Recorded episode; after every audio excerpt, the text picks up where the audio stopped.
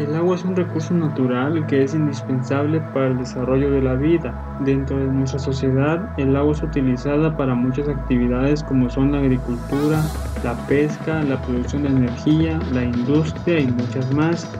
El agua juega un papel muy importante en todos los ecosistemas naturales y en la regulación del clima mediante el ciclo hidrológico, que es el movimiento del agua sobre la superficie de la tierra o por debajo de ella, como son los ríos o los ríos subterráneos. En la actualidad, la contaminación del agua son una amenaza latente para la salud humana, para todos los ecosistemas que dependen de ella, la calidad de los medios acuáticos y terrestres, los cambios climáticos que afectan a la flora y fauna